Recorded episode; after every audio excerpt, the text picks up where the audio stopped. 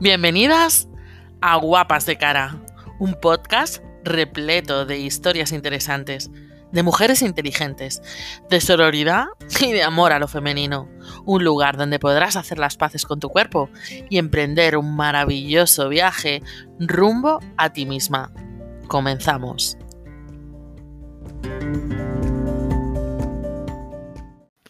Hola mis bellas, ¿cómo lleváis la semana?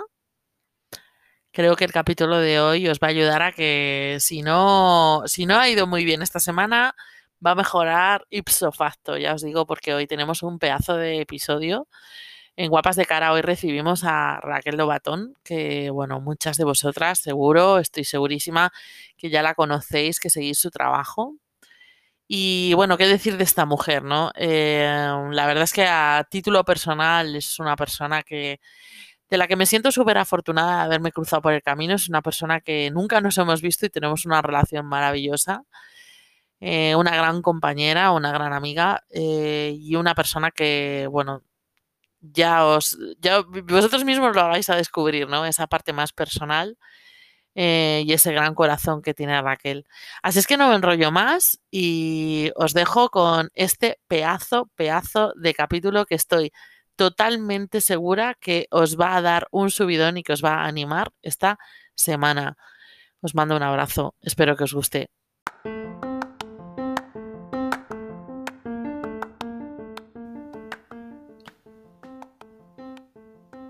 Se puede hablar más alto, pero no más claro que Raquel Lobaton nutricionista o nutrióloga antidietas en Raquel Lobatón Nutrición Incluyente, acompaña a mujeres que quieran mejorar la relación con la comida y con su cuerpo escapando de la mentalidad dieta.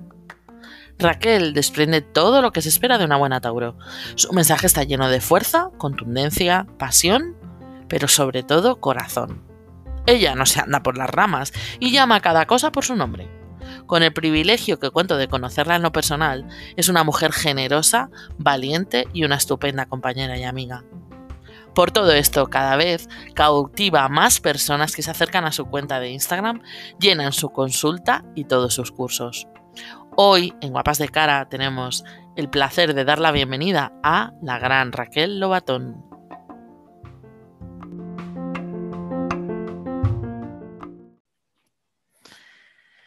Bueno, Raquel, bienvenida.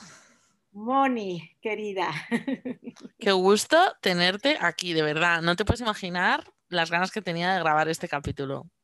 Sí, bueno, yo las ganas que tenía de estar aquí contigo desde el día que me dijiste que era una de las invitadas, dije, sí, ahí quiero estar.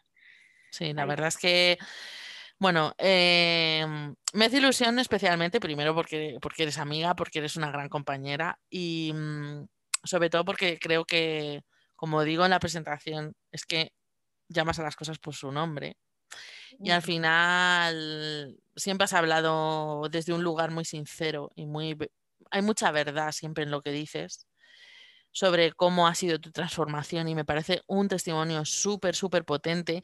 Y es verdad que a mí siempre me da un poco de rabia porque, claro, cuando hacemos los vídeos, los directos, nos entrevistan, siempre al final pues hablamos un poco de lo que sabemos, ¿no? De la alimentación intuitiva o del body trust o, ¿no? De, todas estas cosas, pero, pero sí que es cierto que, la parte personal es súper potente y hay veces que te he escuchado y digo, joder, podría seguir contando esto porque es que es súper potente lo que a ti te pasó, ¿no?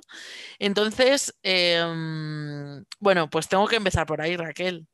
¿Qué es lo que te llevó a hacer lo que haces hoy? Ay, difícil resumirlo, Moni, gran pregunta. Eh, y sí, sí, entiendo como mucho que hay esta curiosidad, ¿no? De, cómo, cómo se dio este cambio tan, tan drástico y tan radical, que hoy parece, vamos, sí, completamente extremo con lo que yo era. Y yo misma volteo a ver a la Raquel que era recién hace tres años y medio y no me reconozco, ¿eh? eh impresionante. Y también creo, Raquel, que ayuda a mucha gente que está en el otro lado. En el otro lado. ¿No? Pero, pero, pero hay muchísimas, seguro, muchísimos profesionales de salud que están trabajando en, dietas, ¿no? En, ese, en ese paradigma pesocentrista. Y ellos saben que hay algo ahí que no encaja. Entonces yo creo que es súper potente el, el, contar esto, ¿no? Entonces, bueno, adelante, cuéntanos. Pues te cuento, mira, fueron muchos años de, ejercer, muchos, eh, 20 años de ejercer una nutrición pesocentrista, donde eh, pues lo que hacía era lo que me enseñaron a hacer, a prescribir dietas para perder peso. Eso es lo que me enseñaron básicamente digo, no digo que la carrera sea solo eso, pero finalmente es como la línea que se le da, ¿no? La nutrióloga básicamente tiene que prescribir planes de alimentación y en su mayor medida estos están orientados a que la gente pierda peso. Y, y bueno, en automático uno empieza a hacer eso. Y la verdad, Moni, es que eh, hoy, hoy puedo reconocer apenas que sí me causaba incomodidad, pero que no sabía yo nombrarla. Y hacía esto, pues porque una es lo que me enseñaron a hacer, eh, y dos, debo reconocerlo también, y aquí es hablar de mis privilegios, que me era muy fácil hacerlo desde mi privilegio de delgadez, desde un cuerpo delgado. ¿sí? Y no nada más desde un cuerpo delgado, sino desde un cuerpo, desde una mujer con un cuerpo delgado, que nunca en su vida ha hecho una dieta, que nunca en su vida ha restringido absolutamente nada. O sea, hoy en día que ya conozco la alimentación intuitiva, quizás me hizo tanto clic la, alimentación intuitiva y tanto sentido porque yo soy una comedora intuitiva, porque sé que eso es posible, porque yo he vivido así toda mi vida. Entonces, em, para mí en, en, ese entonces, este, pues no me cuestionaba mucho, entendía, yo soy delgada, yo no tendría por qué hacer dietas, pero la gente que no es delgada tiene que hacer dietas, así es, ¿no? Eh, y bueno, prescribí estas, eh, estos planes de alimentación, o como quieras llamarle, ya sabemos que cuando estamos ahí a veces queremos disfrazarlos y decimos, no, es que lo mío no eran dietas, ¿eh? yo, yo enseñaba a la gente, yo, yo creía que yo enseñaba a la gente a comer por Dios, o sea, finalmente yo racionaba, yo les pedía que midieran su comida, que la contaran, ¿sí? Pero muy, la mentira que me contaba es yo les estoy enseñando a comer, ¿no?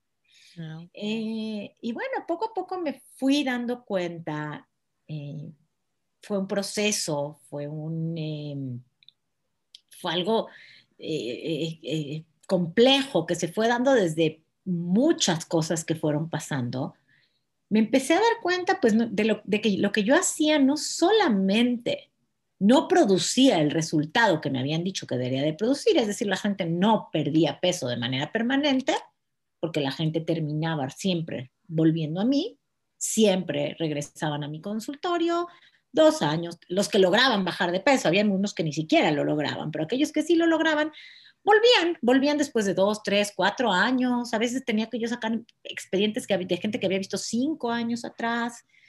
Y la historia era la misma. Habían recuperado ese peso. Generalmente ya habían pasado por otras cuatro o cinco nutriólogas o habían entrado al reto de no sé qué o a los licuados o a eh, la acupuntura o N cantidad de cosas, terapia, ¿no? y, nada parecía funcionar y volvían a mí con la esperanza de que otra vez esto funcionara, ¿no? Y lo digo funcionar entre comillas, ¿no? Eh, y bueno, poco a poco pues me empecé a sentir, empecé a darme cuenta de manera muy inconsciente que no nada más no estaba ayudando, sino que esto, yo era parte de, de algo que hacía daño, no conscientemente, no voluntariamente, pero estaba haciendo daño. Y quizás esto se conjuntó un poco con que empecé por medio de una de mis eh, mejores amigas y prima hermana, que es una, una mujer que es eh, eh, una autoridad en estudios de género. Y yo empecé a acercarme al mundo del feminismo también y de las teorías de género y todo esto se fue mezclando un poco. Yo, no, primero que nada, primero no entendía la relación entre la cultura de dieta y las teorías de género. ¿eh? Para mí no tenía nada que ver. Pues las dietas eran por salud, eso no tenía que ver con, ¿no?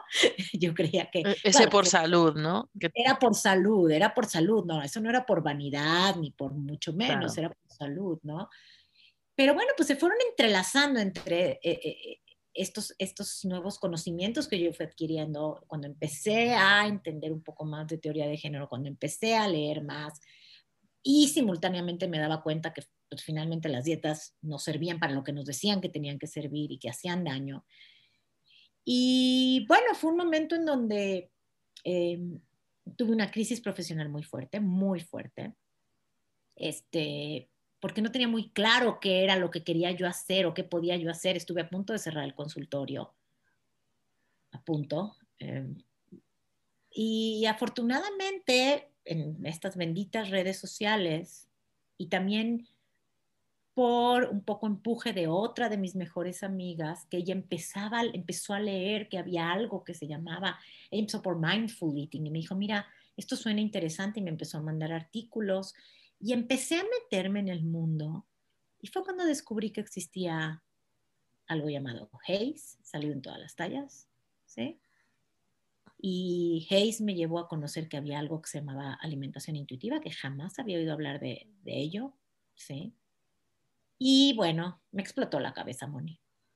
Me explotó. O sea, empecé a leer y decía yo, ¿cómo? Tantas cosas que probablemente yo sentía de manera muy interna e inconsciente y alguien las estaba poniendo en, les estaba poniendo nombre, las estaba verbalizando. Sí. Y una vez que empiezas con esto no puedes parar, no puedes, empiezas a leer y es como, te empiezas a quitar vendas de los ojos que no sabías que tenías. Sí. Y empiezas a, pues, a ver que existe otro mundo completamente distinto al que te enseñaron. Claro. Precisamente por, esto que dices de que te explota la cabeza, es por lo que yo creo que también hay mucha resistencia ¿no? a pensar de manera diferente, porque es verdad que es darle una vuelta a tu cerebro mm, muy fuerte. Muy fuerte. Muy fuerte. ¿Y tú tuviste resistencias en aquel momento o, o, pues no lo recuerdas? No, bueno, Sí, claro que tuve resistencias, o sea, porque sí, había como esta parte de, habían cosas que no entendía, o sea, cuando me decían que, por ejemplo, habían las, nutriólogas en este enfoque ya no tenían báscula en el consultorio, yo decía, ¿cómo, cómo, cómo? O sea, no, no, no, pues, yo no puedo dejar de pasar a mis pacientes, pues si me han dicho, o sea, eso es lo que hago, ¿no? Entonces, claro que había resistencia. O recuerdo una vez eh, a esta amiga feminista que te digo, que quizás ahorita hablaremos un poco más de ella, sí, claro. personal, eh, que en algún momento me decía, bueno, porque yo decía, bueno, sí, ya, lo importante es la salud, ¿no? Bajo el... Y me decía, es que nadie le debe salud a nadie. Y yo, ¿cómo? No, la salud sí es un valor primordial en esta vida, ¿no? O sea, eran conceptos que me costaba entender, me costó entenderlos. Como te digo, me costó entender que esto también era un tema de opresión contra las mujeres, ¿sí? Me costó.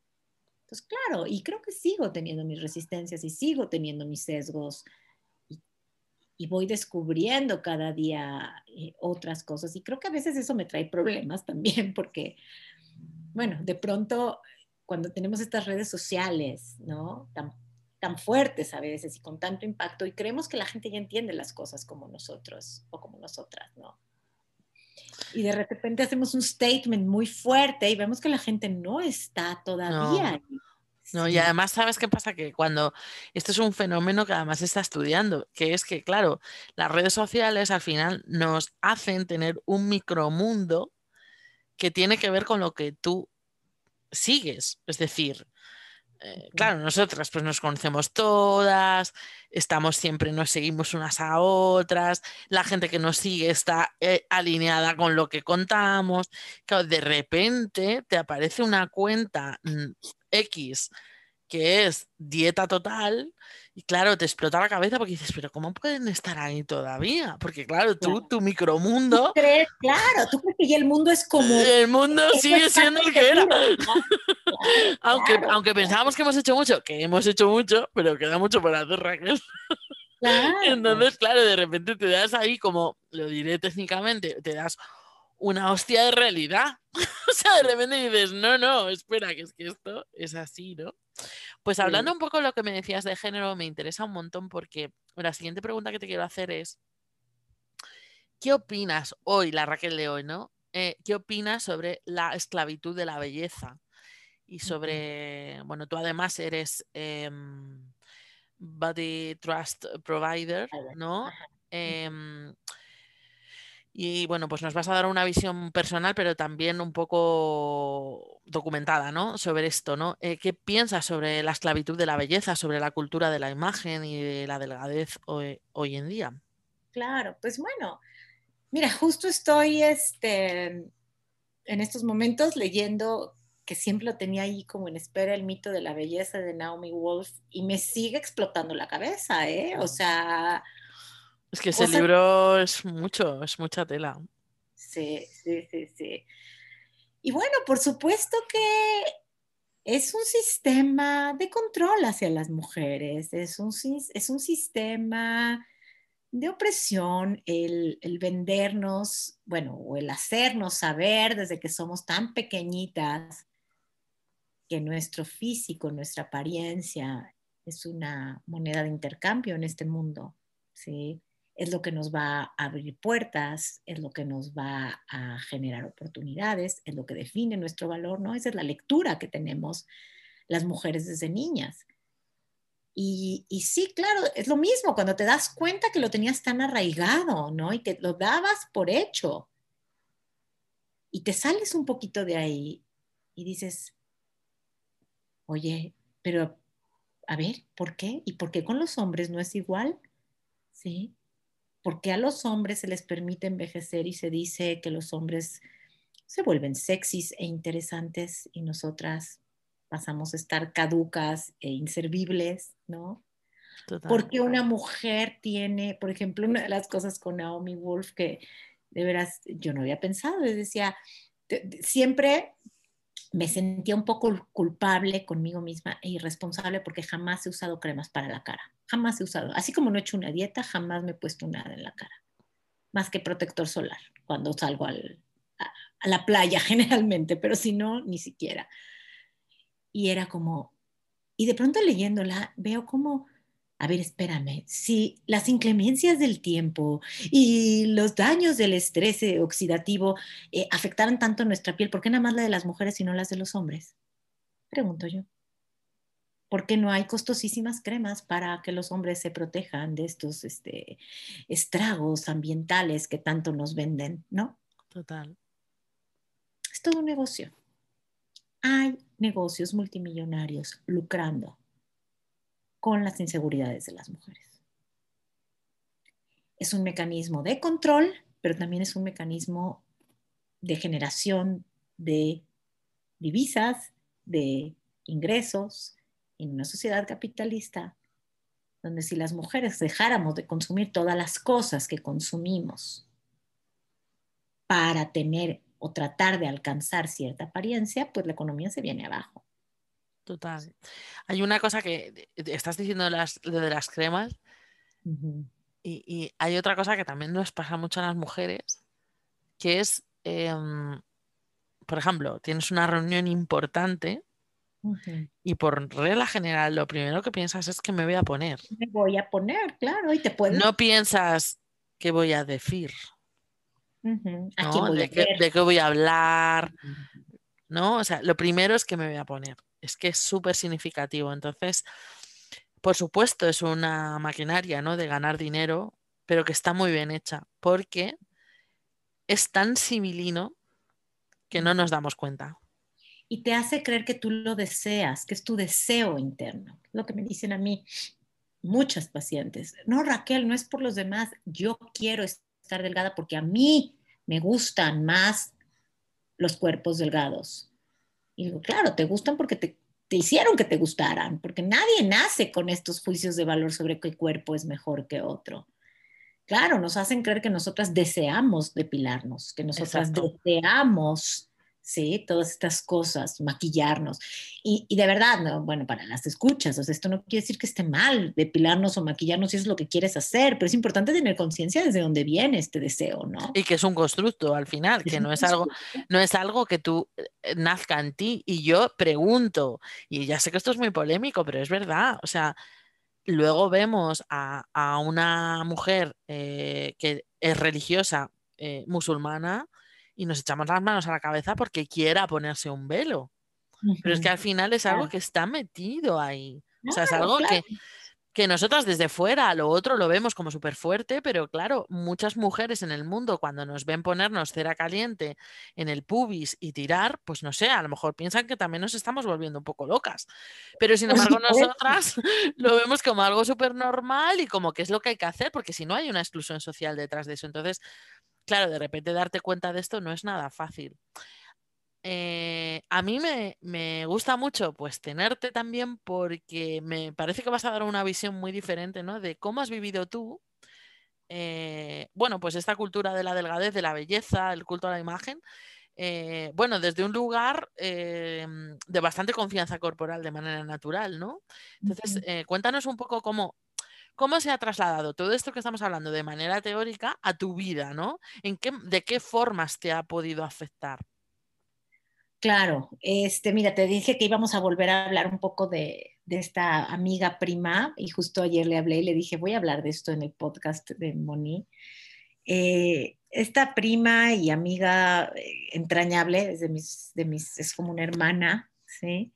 Crecimos juntas y a ella, desde niña, le decían, se llama Sari, Sari la gorda. Ella tenía el apodo de la gorda y así era conocida más en su familia paterna. Sí, eh, y yo soy, es mi prima del lado materno, pero así la conocían. Y ante ese nombre siempre yo me viví como la flaca. Y Sari no era una niña de un cuerpo grande, realmente, simplemente no era una niña muy delgada como lo era yo o sus primas del lado paterno. Entonces tenía esta identidad y ayer lo platicaba con ella, nunca lo habíamos hablado, cómo me viví, cómo vivimos esta infancia. Yo con esta, eh, como le decía ayer, me sentía de cierta manera aliviada de no cargar con esa identidad que tú cargabas, porque yo veía que ella hacía dietas. Y también yo tenía otra prima del otro lado paterno que también hacía dietas. Y para mí ser un mundo tan ajeno, y como que yo tenía esta sensación de que yo tenía un, cierto, eh, una cierta burbuja de, inmunidad a esto, ¿no? Alguien me había bendecido con un cuerpo delgado y yo no tenía que hacer estas cosas. Sí. Y fuerte darse cuenta hoy en día, ¿no? O sea, como... Y crecí con ellas, y te digo, más cercana de, de Sari, eh, todo, adolescencia y todo, y, y viendo la dieta y yo digo, no preguntaba mucho, la veía hacer dietas y me parecía lo normal que ella, ella y otras mujeres cercanas a mí hicieran dieta, pero siempre como pensando, pues a mí no me toca, ¿no? Eh, digo, creo que por supuesto que el hecho de que mi genética fue delgada ayudó a que no cayera en el mundo de las dietas. Ahora creo que también, y lo agradezco enormemente a mis padres, eh, fue el hecho de que en mi casa jamás se hicieron juicios sobre los cuerpos, porque este, hay mujeres delgadas que han vivido en casas gordofóbicas y que tienen grandes eh, problemas con su imagen corporal. Yo creo que eso tiene que ver con que en mi casa jamás se habló de los cuerpos ni se hizo juicios. Es curioso, mi papá sí, él, él vivía dieta y él se llamaba a sí mismo gordo y decía que estaba gordo todo el tiempo y que tenía que hacer dieta, pero él nada más. Nunca hacia los demás. ¿Pudo habernos afectado? Puede ser que sí, pero no nos afectó. Nosotros eh, en la casa siempre hubo alimentos de todo tipo. Jamás había comida a veces de dieta para mi papá, pero para nosotros nunca, nunca una limitación, nunca una restricción. Hasta hoy en día la alacena de mi mamá tiene de todo. O sea, tiene dulces, tiene chocolates, abierto, los, eh, mis hijos entran, agarran lo que quieren. Entonces, creo que eso ayudó. Eh, y la verdad es que creo que tuve mucha suerte, mucha suerte en el sentido de vivir en una casa así, porque, y creo que también tiene que ver con mi carácter, entré a estudiar nutrición y tampoco me enganché nunca en esos temas. O sea, sí me acuerdo que si había hora libre y nos íbamos a la cafetería a desayunar, yo era la única que se pedía, bueno, aquí en México no sé si sabes lo que son los chilaquiles, tortilla frita con salsa, crema, queso, es un platillo. Y yo tenía hambre, yo me pedía mis chilaquiles y jamás me sentía yo em, juzgada ni vulnerada, pero era la única yo, ¿eh? Las demás no comían y pues como que te digo, yo asumía que yo tenía esta inmunidad por ser flaca, yo tenía derecho a comer chilaquiles, las otras probablemente, ¿no? No lo sé. Y, y, en cuanto, y en cuanto a tu imagen, o sea, lo que es la relación con tu cuerpo, porque aunque en tu casa nunca se juzgara, al final vivías en la sociedad donde vivimos todos, ¿no? Entonces, eh, o sea, ¿alguna vez has experimentado, has vivido algo eh, que te haya hecho pues tener algún tipo de inseguridad con tu cuerpo? O no sé, ¿cómo, cómo te has relacionado con tu cuerpo a lo largo de tu vida? Sí, mira, eh, realmente creo que el único tema que tuve de vergüenza corporal fue con relación a mi celulitis, nada más. ¿Y por qué? Y lo tengo muy, muy claro. Yo tenía 13 años y estaba en traje de baño en eh, Cuernavaca, en una casa de, fin de semana que, eh, teníamos y em, una mujer que ni siquiera era cercana a mí, era una invitada que estaba que era amiga de, esposa del amigo de no sé quién, se volteó y me dijo, y yo tenía 13, 14 años, ¡Ah, Raque, tienes celulitis. Yo ni sabía lo que era la celulitis. Y bueno, obviamente no entendí, empecé a investigar, no había Google, no sé cómo entendí lo que era la celulitis, pero, me di cuenta que tenía, lo digo entre comillas, piernas, mis piernas estaban defectuosas me di cuenta que tenía estos agujeros que yo jamás me había fijado. Y sí, sí fue un tema de vergüenza corporal. Eh, vamos, nada grave con lo que yo sé que viven otras mujeres, pero sí me tapé las piernas hasta los 20, 22 años. O sea, me metía la, cuando me iba a meter a, nadar a la alberca, era dejar la toalla en la orillita y salir y taparme luego, luego, jamás usar shorts cortitos, siempre tenían que ser bermudas más largas para que no se viera. Em, luego también empecé a comprar productos para curarme esa celulitis a escondidas de mis papás porque me daba pena. Me daba pena decir que yo, me daba vergüenza decir que sentía vergüenza por mi cuerpo. No sé si entienden. Sí, sí, no. Claro. Es lo que le pasa a la mayoría. O sea, de hecho, esta es, esa, es, esa es la razón por la que por la que me decidí a hacer este podcast, porque la mayoría de la gente siente pena o siente vergüenza, la mujer, sobre todo las mujeres, ¿no? De contar este tipo de cosas. O sea, como una mujer como tú, que no has recibido un juicio en tu casa, que has tenido una alimentación intuitiva natural de siempre, que has tenido una relación con tu cuerpo estupenda, simplemente ya por, a ver, evidentemente esto, todo está bajo un paradigma gordófobo, claramente, ¿no? Hay un premio en la delgadez, hay un premio en, en, ser con un cuerpo determinado, ¿no? Como un comentario puede ser tan dañino, ¿no? Imagínate las personas que hemos sido sometidas a comentarios Claro, desde que éramos pequeñas. Es que claro, es como muy. Claro, ¿cómo, o sea, es así, o sea, yo, claro, te abrazo en esa incomodidad porque es que es súper normal. Em, pero bueno, es que esta es, es la sociedad, ¿no? En la que, en la que estamos. y, y, es lo que hay, ¿no? Sí, sí, sí. Y te voy a preguntar una cosa. Em, cuando tú estabas en, en, estas, en, este, en esta situación, ¿cómo veías tú bueno, cómo tú has visto a las personas que tenían un cuerpo grande, por ejemplo, ¿no? Desde ese privilegio, ¿no? Eh, lo que dices, eh, que me decías antes, ¿no? Eh, no como a mí no me toca, ¿no? Pero sí que en cierta manera había como una obligación moral, ¿no? De que esas personas corrigieran su defecto, ¿no? O algo así. Sí, aunque te, soy muy, de verdad, con toda la honestidad del mundo, jamás he juzgado los cuerpos ajenos. Y sí lo puedo decir con tranquilidad. Todavía cuando empezaba yo esto y platicaba con mis amigas que han, que han tenido este, más asuntos con el tema, yo les decía, pero de verdad creen que la gente de verdad voltea y juzga los cuerpos. Me dice, Raquel, por supuesto que sí. Yo no. Eh, como que yo entendía que eso quedaba en mi consultorio, que era mi trabajo, que pues si alguien quería bajar, pues era su elección y el que no, pues no te, o sea, jamás fui de estas nutriólogas persecutorias que tienes que bajar de peso. Sí, como es una cuestión moral, ¿no? De... Nunca, nunca me atreví a decir, nunca, ni se me hubiera ocurrido decirle a alguien, oye, ya ya no quieres venir a una consulta, creo, me preocupa. No, jamás hice juicios. De hecho, siempre he estado rodeada de gente que tiene todo tamaño de cuerpos y jamás ha sido un tema. O sea, en ese sentido, mi gordofobia no ha sido, eh, vamos, eh, pues, claro que tengo gordofobia internalizada y la tenía, pero nunca proyectada, digamos, de una manera violenta o, de rechazo hacia, o juicio incluso hacia las personas.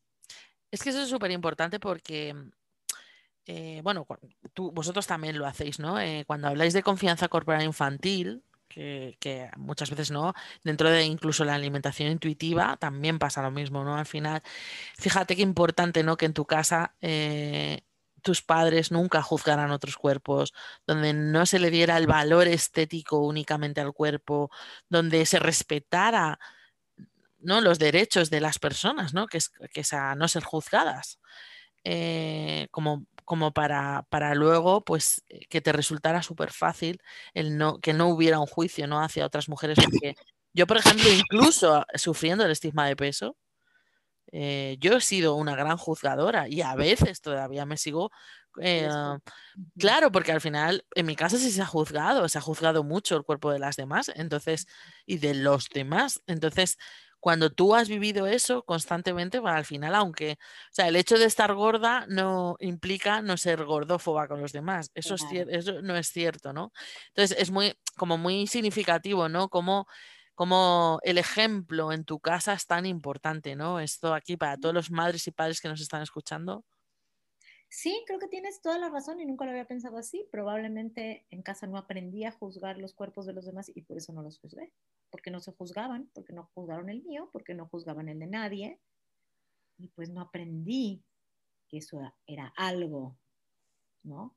Que había que juzgar. Y sí, sí, sí, sí. Mis papás creo que lo hicieron de una forma muy intuitiva, porque por supuesto todo esto no se sabía. O sea, sí pero, pero lo agradezco. O sea, el otro día le dije a mi mamá, el, madre, tenemos que hacer un día un live tú y yo, que hablemos de, ¿qué hiciste? O sea, ¿qué, ¿cómo le hiciste, no? Para que, para que saliera. Pues sí, sería tu madre la que tendría que dar los eh, consejos de, de, body trust eh, a los padres. Porque, sí, claro, es un gran ejemplo. Hermanos, de alimentación intuitiva infantil, fíjate. Sí, sí, ni uno de mis, somos, bueno, somos cuatro, somos dos mujeres, dos hombres, ninguno tiene ningún tipo de issue, ni con su cuerpo, ni con la alimentación. Es que eso es maravilloso. Y mira que es difícil dentro de la vorágine social que hay. Las amistades también, los valores de, de, los grupos, ¿no? Eso como también es súper importante. Pues te voy a preguntar, te voy a hacer ya la penúltima pregunta. Una que bueno, después de todo este viaje, porque esto ha sido un viaje, em, a todas esas personas que nos están escuchando, ¿no? Que ahora mismo sienten vergüenza corporal, que están dudando entre, entre si seguir con la próxima dieta o no, eh, incluso a esas mujeres, ¿no? Que se dan cuenta de que se dan valor a través de su estética, ¿no? A través de lo atractivas que son y que fuera de eso se sienten inseguras eh, bueno, después de todo este viaje, ¿qué consejo les darías? Ah, creo que, bueno, creo que lo primero es atrevernos a retar creencias y a explorar nuevos paradigmas, a, a entender que no somos nuestros pensamientos y nuestras creencias y que esto tiene mucho que ver con nuestra historia personal y con el entorno en que vivimos. Y estar dispuestas a tolerar la incomodidad de escuchar mensajes que van en contra de, estos, eh, de estas creencias tan arraigadas.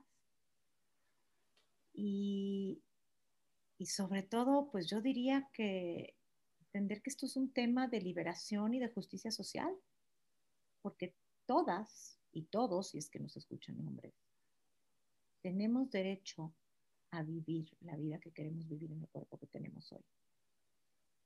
Y tenemos derecho a ser tratados con el mismo respeto y trato digno, independientemente de nuestra apariencia. Ya no nada más hablemos del tamaño del cuerpo, de apariencia. Eh, y bueno, nada más, paciencia, esto es un despertar. Nos, las, las, metamorfosis no se dan de la noche a la mañana. No. Y es verdad que nosotras hemos, hemos tenido el, la ventaja de que hemos ido poco a poco descubriendo y vamos todavía descubriendo, ¿no? Y esto tiene que modificarse todavía mucho, hay que abrir mucho la mente todavía. Pero claro, la gente que de repente se encuentra con todo este mogollón, a, o sea, de una, es como, ¡buf! ¿no? ¿Qué, me están contando estas chicas, estas mujeres que me están contando, ¿no? Y claro, te explota mucho la cabeza, aunque es muy... O sea, normalmente las personas que, encuentran ¿no? este tipo de paradigma de, pues, de confianza corporal, de, es verdad que suele ser bastante bálsamo. Escuece, pero al mismo tiempo cura. O sea, se nota que hay, hay, hay, un, hay un, ¿verdad? un bálsamo en esto, ¿no? En, en las palabras de, este tipo de paradigma. Pero es liberador. Exacto. es que las dos cosas. Es incómodo escucharlo, es difícil escucharlo, es doloroso también escucharlo, pero es liberador. Entonces, en la medida en que puedas tolerar esa incomodidad y ese dolor, vivirlo y esperar a que se vaya suavizando, ¿sí? Y te puedas ir de alguna manera aferrando o afianzando en esa liberación que empiezas a sentir. El camino va a ser más fácil, pero con paciencia y autocompasión siempre. Total. Bueno, te voy a hacer la última pregunta, que es la que le hago a todas las invitadas. Venga. Que es, ¿alguna vez te han dicho o has pensado o dicho tú de alguien? Y si la respuesta es no, que me temo que va a ser no, eh, ¿qué, te, te, sugiere esta frase, ¿no? Que es como algo como súper significativo de, todo esto, ¿no? Que es, ¿cómo se llama este podcast? Guapa de cara. Eh, bueno, pues te lo digo a mí, no, nunca. ¿Por qué? Porque tengo un cuerpo hegemónico. Entonces, esa, es una, esto es una frase que generalmente se le hace a una mujer que no tiene un cuerpo hegemónico, ¿no? Es como, aquí lo decimos, eh, aquí en México la expresión es, lástima, qué cara tan bonita tiene, lástima. Claro. ¿No? Lástima porque su tiene cara muy bonita. Eh, por supuesto que a mí nunca me lo dijeron porque mi cuerpo encajaba en estos cánones hegemónicos y no me iban a decir lástima, o sea, a mí, a mí me decían guapa en general, sí, no guapa de cara. Sí. Ahora, que yo lo haya dicho, probablemente sí, no recuerdo, pero probablemente en el pasado sí llegué a decir o sí llegué a pensar, ay, mira qué bonita cara tienes y tan solo bajada de peso. Claro, yo también tenía esa gordofobia internalizada. Sí, sí, es muy probable que, llegue, que haya llegado. No lo tengo claro en este momento, pero muy probablemente sí, porque yo también fui educada en esta cultura gordofóbica. Total, total. Yo también lo he pensado de mí misma y también de otras gordas que, que, las veías, ¿no? Eh, y, claro, mm, es como, ojo, qué guapa de, o sea, con lo guapa de cara que es, ese es el dicho aquí, ¿no? Con lo guapa de cara que es, es verdad que mm, es una frase que lo digo en todos los episodios, pero es verdad que engloba muchas cosas, ¿no? Una, la cosificación, ¿no? Como qué importante es el aspecto, ¿no? La estética, ¿no? Y luego cómo, cómo me quedo solo con lo que me vale. ¿no? Que es, que es la, cara y el cuerpo, pues, pues ese lo desecho, ¿no? Porque como no es el hegemónico y no es el que, el que es el, ideal, ¿no? O sea que... Mm, es una frase bien fuerte, bien violenta y bien normalizada, ¿no? Total. Y claro, y nunca, nunca se le hace a un hombre. Ay, qué guapo de cara. No, jamás. ¿Cuándo has oído eso? No, nunca, jamás. En mi vida, en mi vida he oído que digan, mira, ay, guau, qué lástima, qué, qué bonita cara tiene. ¿Cuándo? Nunca. Pero a lo menos se le cosifica igual que a nosotras. Eso está más claro que el agua. Oye, a lo mejor algún día, que digo que no se cosifica al hombre igual que a las mujeres, eso está clarísimo.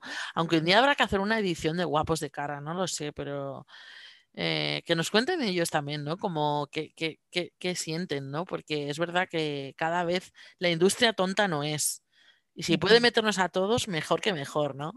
Eh, entonces también está habiendo cada vez más insatisfacción corporal en los hombres, está clarísimo.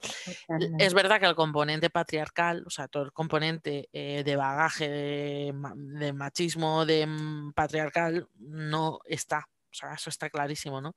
Nosotros tenemos mucha más dependencia de la mirada cosificadora del hombre, ¿no? Entonces eso es como muy fuerte. Raquel, no sé si quieres añadir algo más. Pues nada más que agradecerte, o sea, que creo que este me encantó, que me encantó estar acá, como que generalmente, como bien dices, cuando me invitan a un podcast es para hablar de mis conocimientos, de por qué las dietas no funcionan, qué es la alimentación intuitiva, qué es la gordofobia, cómo lograr la confianza corporal, pero es muy rico venir a un espacio a hablar desde mi experiencia particular, Moni, decirte que me, me hiciste reflexionar cosas que no había pensado, ¿sí? Eh, y queda para... Ya que es raro, porque es raro que Raquel Lobatón no haya reflexionado en algo, porque no, o sea, a ver, supongo que todas las que nos habéis escuchado, nos estáis escuchando, ya la seguís. Pero es que si no, o sea, es que es un podcast, o sea, es un post detrás de otro. Yo digo, pero ¿cómo se le ocurren las cosas tan buenas? O sea, es que de verdad es la mejor Instagramer que hay. O sea, te lo prometo.